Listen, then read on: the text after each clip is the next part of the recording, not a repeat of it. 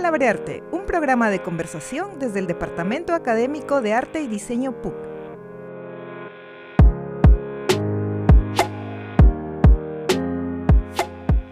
Hola, ¿qué tal? ¿Cómo están? Bienvenidas y bienvenidos a esta última edición de Palabrearte. Es nuestro último episodio de la primera temporada del podcast que está siendo organizado por, la, por el Departamento Académico de Arte y Diseño con el gran apoyo de comunicaciones de la, PUC, además de Radio Zona PUC.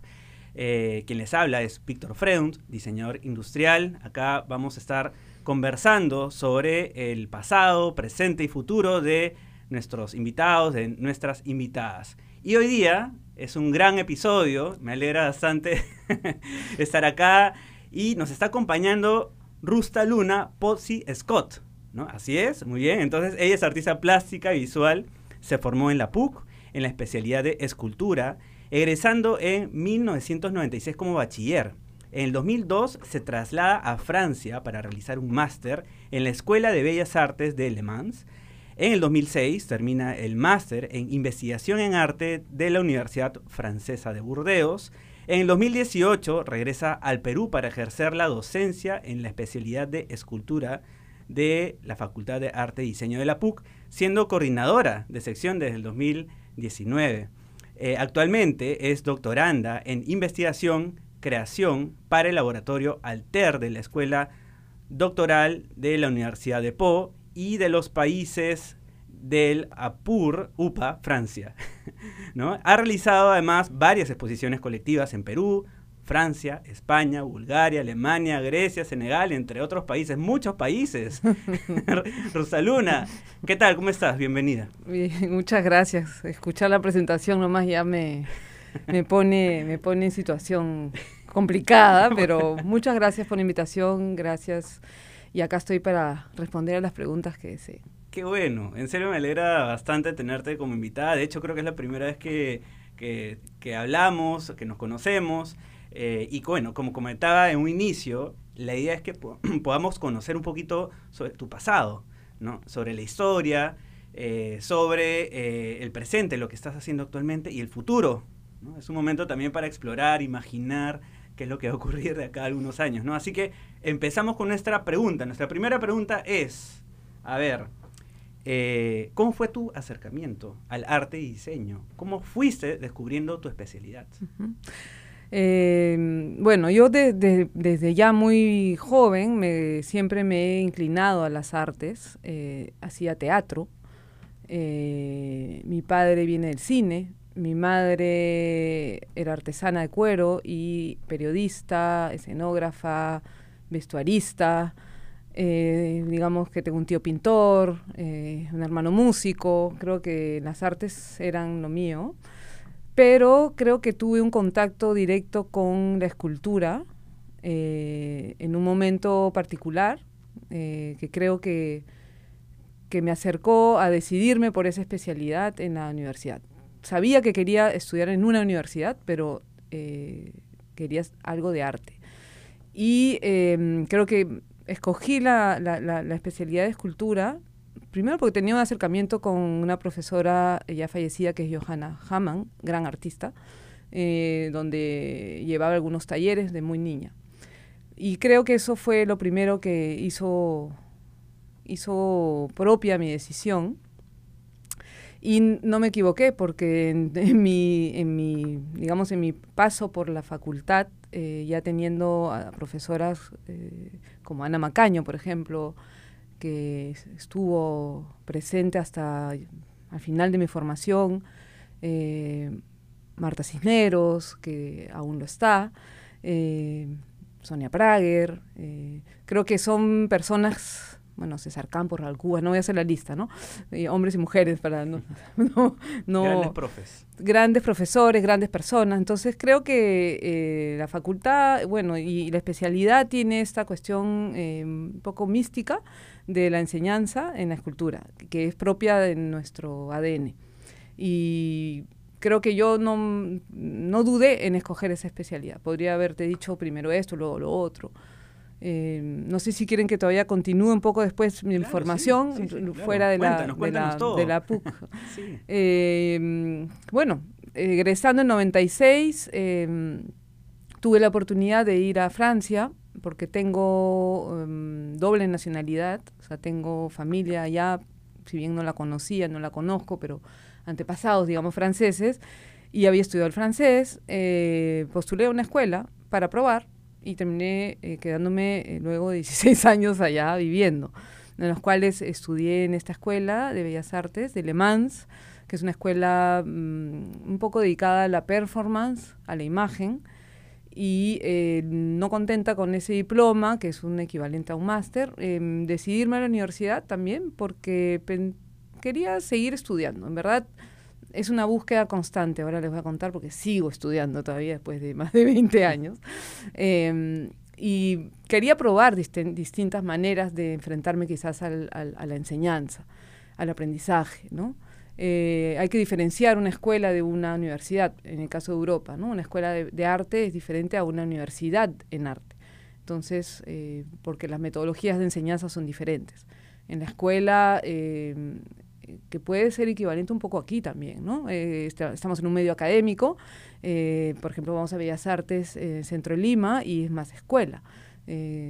hay mm, diferentes, digamos, perfiles en los cuales eh, los artistas vamos navegando por ahí. Yo soy el caso en que me gusta y me gustó mucho eh, aprovechar toda oportunidad que tenga para eh, conocer otras maneras.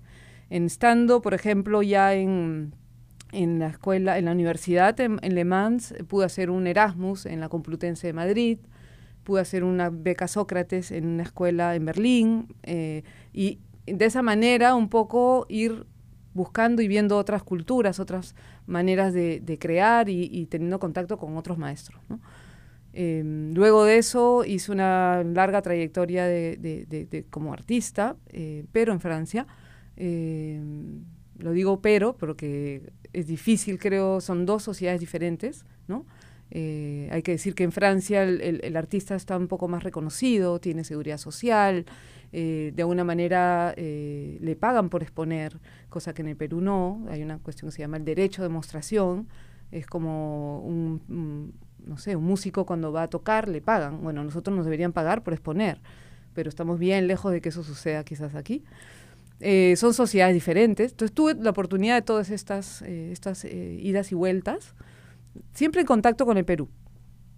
Y eh, la vida hizo que regresara en 2018 por cuestiones más de índole personal, pero que hicieron que inmediatamente regrese al punto de partida, que es esta universidad. Contenta estoy y aquí me ves como profesora de alumnos de escultura, en la cual donde yo me formé, eh, con mucho con mucho interés veo la especialidad en su, en su desarrollo, a pesar de todo el tiempo que ha ido pasando, ¿no? Con este ADN que es el que, el que distingue un poco esta especialidad. Interesante. Y algo que me encanta también es cómo es, has podido conectar con otras experiencias en otros países, ¿no? Eso eh, aporta bastante al desarrollo de nuestros proyectos, en, en, la transformación de nuestra mentalidad para explorar nuevos temas, nuevos conceptos, ¿no? Y eso es algo muy positivo, ¿no?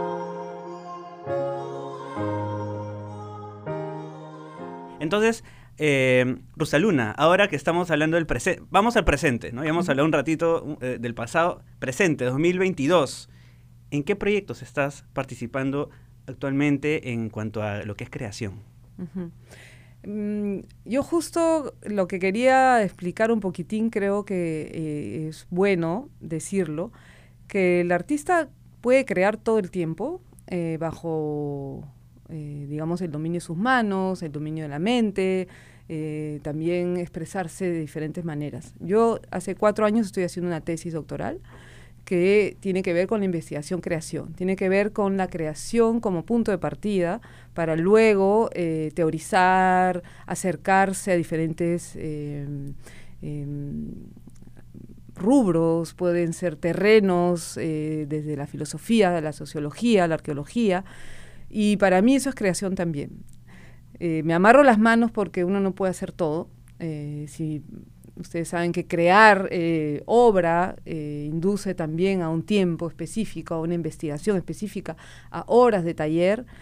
horas de reflexión, en las cuales cuando haces una, una, tesis doctoral está más pegado a las lecturas, a la búsqueda metodológica, a escribir, a, a proyectar y a conocer mucho más otros autores y otras personas, otros artistas, ¿no? Es una metodología diferente en las cuales ahorita ya me estoy acercando a mi último año de escritura y eh, digamos que eso me ha ocupado bastante y me ha cortado un poco la creación en sí. Bueno, a veces no lo soporto y hago ciertas cosas, dibujo, fotos, o a veces me invitan a ciertas eh, em, exposiciones o, participaciones, las hago, pero no estoy creando obra en sí, como si fuera un cuerpo de obra para X motivo, por X motivos. Lo que sí también podría contarles es que he estado ahora últimamente, hace tres semanas fuera, eh, haciendo, eh, participando en un seminario importante de eh, ecología y arte, en un máster europeo que se está abriendo, el primero que existe, digamos, que va a lidiar entre el arte y la ciencia. hubieron seminarios en las mañanas y en las tardes pude dar un workshop, o sea, un taller para estudiantes de Rumania, de Italia, de España, de Francia, o sea, hablamos cinco o seis lenguas al mismo tiempo. Y fue muy, muy bueno poder tener este intercambio con diferentes eh, identidades, nacionalidades, sobre el tema de la ecología y el arte, y cómo esto se involucra en el futuro en vías de un mundo cambiante, y seguro que ahí vas a hacer el cambio para el futuro, pero que para mí es muy importante la ecología, ¿no? ¿Y, y, cómo es el, cuál es el impacto que tiene el arte en la, en la ecología?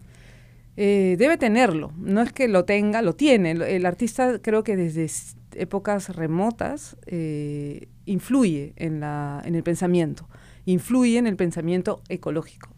O sea, que tiene que ver con eh, cómo estamos tratando al mundo, al planeta, a los animales, a las personas, cómo nos tratamos nosotros. Y el artista es el primero que está pone hincapié. A veces consciente, a veces inconsciente, a veces militante, a veces eh, simplemente aportando. Y creo que es para el futuro, para mí es algo muy importante en que más artistas se involucren en este tipo de pensamientos. Eh, dicen que estamos en la época del antropoceno. El antropoceno es la época en que el hombre ya destruyó la mayoría de recursos y las cuales empieza una nueva era. Y esa nueva era todavía no está, no se sabe dónde está, o sea, posicionada, digamos, en todo nuestro, nuestro, mm, nuestra cronología, pero creo que es un tema de reflexión importante desde la escultura, desde la instalación, desde la pintura, desde el diseño, incluso desde qué usamos para crear, qué materiales usamos. Hay una conciencia que tiene que instalarse y que creo que eh, es importante, ¿no? Eh, pareciera que no, pero creo que es inevitable que un artista piense ahora qué puede hacer por el planeta también, desde su pensamiento, pero también desde su práctica. Qué interesante. O sea, ahora ya tenemos que incluso cuestionar el origen de los materiales cuando vamos a realizar un proyecto creativo, ¿no? Yo creo que sí. Sí, ¿no? Eh, ¿no? Ahora, por ejemplo, con el tema medioambiental, con tanto exceso de plástico que hay en el mar, ¿no? O sea, ¿cómo podría ser el plástico un nuevo elemento para poder expresar algún aspecto, ¿no? Em, y, estos temas eh, se están conectando con, de alguna manera, con la especialidad, ¿no? Eh, a ver, tal vez coméntanos un poco sobre cómo eh, hay una conexión tal vez con la, enseñanza en los cursos o qué cosas nuevas vienen ¿no? en, la, en, la, carrera de, escultura o en arte y diseño. ¿no?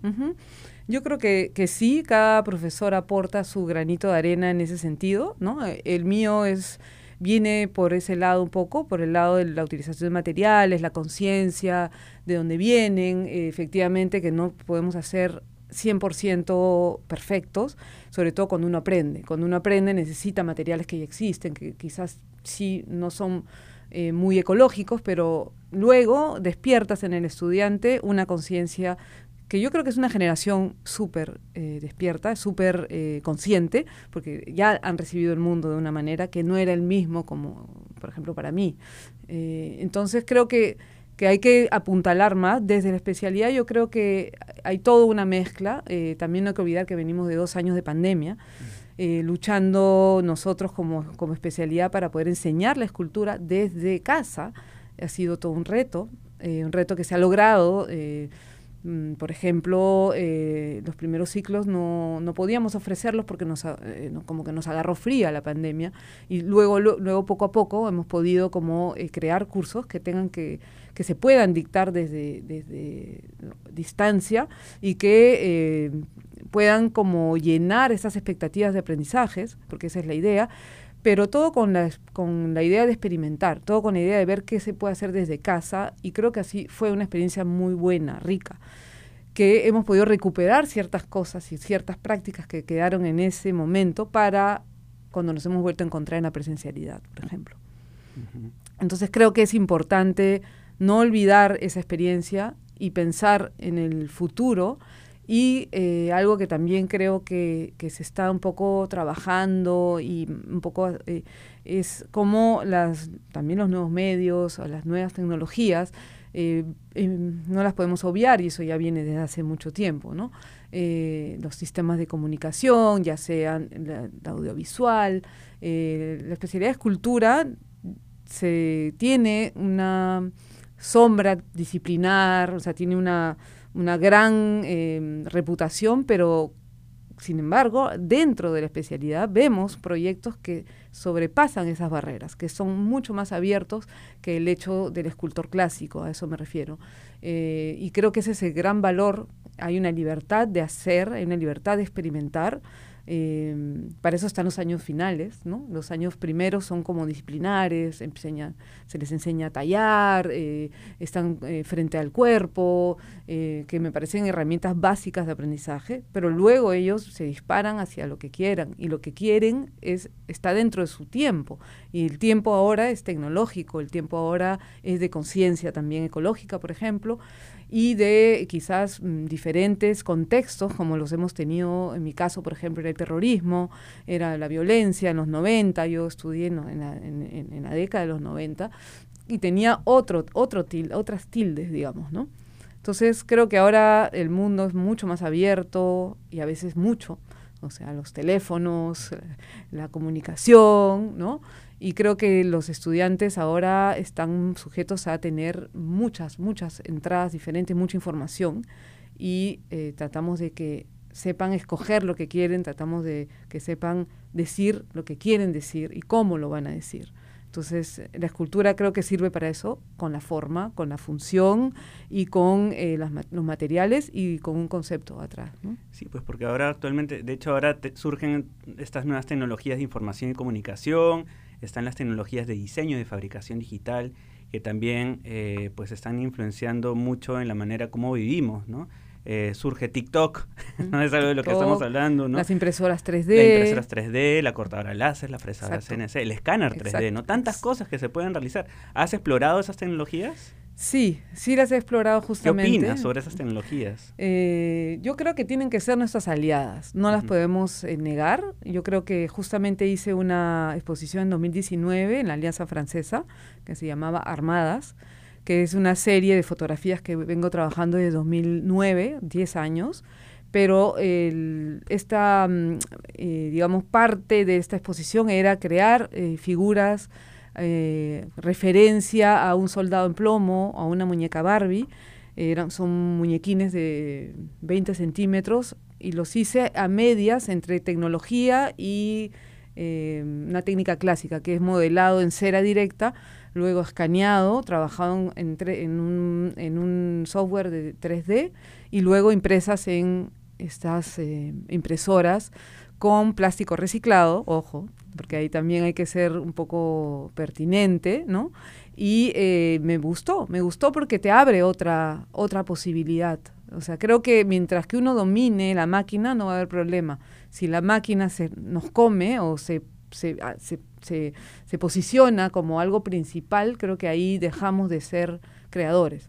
Entonces, tiene que ser una herramienta. Sí, pues mm. no, bueno, no hay que darle la espalda a las tecnologías, son herramientas, ¿no? No es el fin, al final, eh, acá estamos hablando que las tecnologías son herramientas que nos ayudan a, explorar eh, la posibilidad de generar nuevas formas, nuevas funciones, expresarnos de distintas maneras, ¿no? Y eso nos ayuda a tener un abanico más amplio de posibilidades en cuanto a esta capacidad creativa, ¿no? Y de generar, pues, eh, nuevas, eh, nuevos objetos, nuevas maneras de expresar. Y, eh, Rosaluna, a ver, en, el campo de la transformación digital, eh, ¿cómo crees que ha influenciado en, en lo que es arte y diseño en, en general, en la facultad o en la misma universidad? Tomando en cuenta que pues hay, hay un detalle importante que eh, los podcasts en realidad están siendo escuchados no solamente por los docentes, sino también por estudiantes eh, o por personas que quieren postular a la universidad o personas que no son de la universidad, ¿no? Entonces, ¿cómo crees que está influenciando estas te- nuevas tecnologías en, en arte y diseño de la. PUC? Como te dije, esta, esta, esta, esta experimentación que tuve yo de crear estas figurinas o eh, muñequitos de soldados en plomo, pero que tienen est- esta, esta cuestión entre híbrida entre lo tradicional y lo, y lo moderno, las hice aquí en la universidad, en la sala Veo, que cuenta con una magnífica cantidad de máquinas y una gente súper bien formada que puede asesorar todo proyecto en 3D en estas máquinas. Pero también, por ejemplo, yo dicto en especialidad de moda, arte, moda y diseño, textil, y también podemos ver ahí cómo hay posibilidades de trabajo, eh, sobre todo pensando en los biomateriales, pe- pensando en cómo estas telas y esta nueva generación de texturas e hilos eh, tengan que, una vez más, con este lado ecológico, pero también responsable, ¿no? Porque sabemos que la moda es la segunda industria que- poluciona el, al, mundo y eso tampoco nos podemos eh, no podemos obviarlo, ¿no? Entonces creo que la tecnología tiene ahí un rol súper específico y la universidad, no solo la facultad, creo que está abierta a toda propuesta, porque hay el CAP de innovación, el CAP creación, ¿no? Desde el vicerrectorado de, de investigación, creo que hay mucha apertura a que, a que, se, a que se propongan, eh, digamos, cuestiones mucho más serias de investigación que estén ligadas a la tecnología, pero para mí tiene que estar al servicio de es- estos, eh, estas creaciones, ¿no? Eh, y sobre todo si tienen este lado ecológico, este lado sostenible, mejor aún, ya sea, por ejemplo, en la parte textil o en la parte de escultura, hasta en diseño industrial, ¿no? Hasta las tintas, eh, yo pienso en pinturas, o sea, yo creo que todo toda parte, o sea, toda in- inversión que hagamos nosotros en ese sentido eh, va a ser para nuestras generaciones luego, ¿no? Claro. Y entonces, ahora que estamos hablando de las generaciones futuras, ¿cómo imaginas escultura de acá a unos 10 años? Uf, Bueno, es bastante tiempo, ¿no? Ya. Pero a ver, ¿qué, ¿cómo imaginas? ¿Qué va a pasar en, en 10 años? A ver, en 10 años... Mucho, ¿no? Mucho eh, tiempo. Es mucho tiempo, pero, pero Imaginemos. sí, ¿por qué no? Eh, hemos implementado, por ejemplo, el taller de cerámica. Ajá. eh, se han comprado hornos nuevos, magníficos, eh, el espacio más grande. Entonces, ¿Hablas la- del presente o del futuro? Ahorita Ah, estoy ya, hablando Ah, del ya. presente, Ah, pero que va a funcionar en el futuro, Ah, porque recién se van a abrir el próximo año Ah, y creo que es un boom, porque la cerámica es algo que está mm, se está manejando mucho. Eh, cualquier persona puede trabajar cerámica. Cuando digo persona, es estudiante o persona que, por ejemplo, no sé, eres de ingeniería y te provoca hacer cerámica. O sea, mm, romper un poco las barreras entre las disciplinas, yo creo que es bueno. Entonces, eh, escultura se abre a eso. No se abre solo a cerrarse y hacer escultura, sino a romper un poco estas eh, fronteras que son transparentes, en verdad, eh, hacia, no sé, las ciencias, física. eh, cada vez más hay estudiantes de, otros, de otras especialidades que vienen por el curso de cerámica. Entonces, eso me parece interesante. Y escultura en sí, creo que nosotros tenemos como el ADN súper firme que no cambiará y no creo que sea bueno que cambie porque es así, que es la creación desde lo disciplinar. Y ahí va hacia lo abierto, hacia las nuevas tecnologías, hacia las propuestas de los propios estudiantes, en verdad, porque tenemos un lujo que es tener pocos estudiantes. Para mí, la, para la universidad no es un lujo, pero para mí como profesora es un lujo tener pocos estudiantes, pocas personas en las cuales se les puede formar bien, eh, personalizado, y creo que eso mm, no creo que cambie. Pero se mejora. Entonces es a la carta, ¿no? y es una familia chica. Entonces creo que eso es, es un poco el futuro de la especialidad. Em, apuntalando cada vez más también la técnica, porque tenemos muchas posibilidades técnicas en escultura, creo que es donde más experimentamos, según mi visión, ¿no? Eh, comparando con pintura, con grabado, con las otras, con los diseños. En escultura, en verdad, eh, es un patio abierto y herramientas herramientas, ¿no? Bien, entonces vemos que pues en el futuro, bueno, en el presente y en el futuro vamos a hablar de tal vez de conectarnos con otras carreras. De hecho, muchas otras especialidades van a querer explorar el, campo de la escultura, ¿no? Porque todos tenemos la... Eh, si yo quiero crear, pues ¿por qué no? Porque si soy ingeniero, ¿por qué no puedo eh, crear algo? Si he estudiado educación, si soy abogado, ¿por qué no? ¿no? Entonces va a haber un tema bien interesante del trabajo multidisciplinario, de, la exploración de las herramientas, de la personalización, porque también se está hablando mucho de eso, ¿no? Bueno, a ver, Rosaluna, el tiempo ha pasado, ha pasado volando, ha, sido una sesión muy rápida. Eh, ya para cerrar, a ver, quisiera que nos compartas un mensaje, algo que quieras, un mensaje así para todas las personas que están escuchando ahora el podcast. A ver, un mensaje desde... Mensaje a la nación. A la nación. no tanto así, pero sí alentar un poco a, la, a romper un poco quizás las, las barreras justamente que estamos hablando en el último tema de la creación. O sea, si tú tienes dos manos, si tienes dos ojos y dos oídos y te dan un material eh, quizás para comenzar dulce y apiadado, puedes crear. Me imagino a cualquiera con una bola de barro en la mano, cerámica, eh, un pedazo de, no sé, de cartón, eh, ser creativo. O sea, yo le daría el consejo hasta todos, porque es hasta terapéutico, trabajar con sus manos y el compartir. Me parece que es importante también.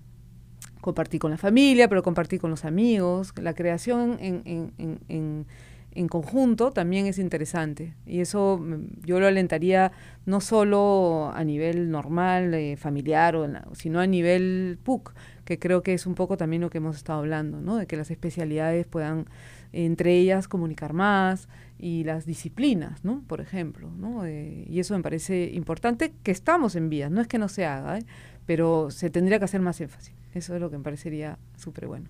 Buenísimo, Rosaluna. En serio, qué interesante hablar de una creación en conjunto. Eh, y gracias por el mensaje, ¿no? En la mm. creación en conjunto es algo muy importante, ¿ah? conectar con otras carreras, tal vez con otras con otras nacionalidades, con otras edades, con otros pensamientos.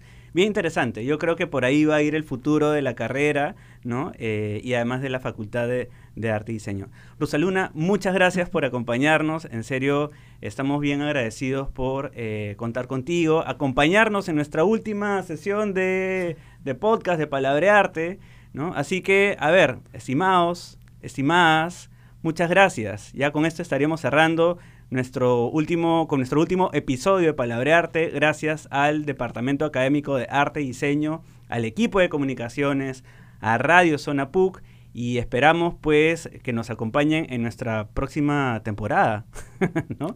Es lo que esperamos. Así que gracias Rusaluna, gracias a todos, gracias a todas y nos escuchamos próximamente. Chau, Paz. Palabrearte llegó a ustedes gracias al auspicio de Radio Zona PUC y la Facultad de Comunicaciones de la PUC.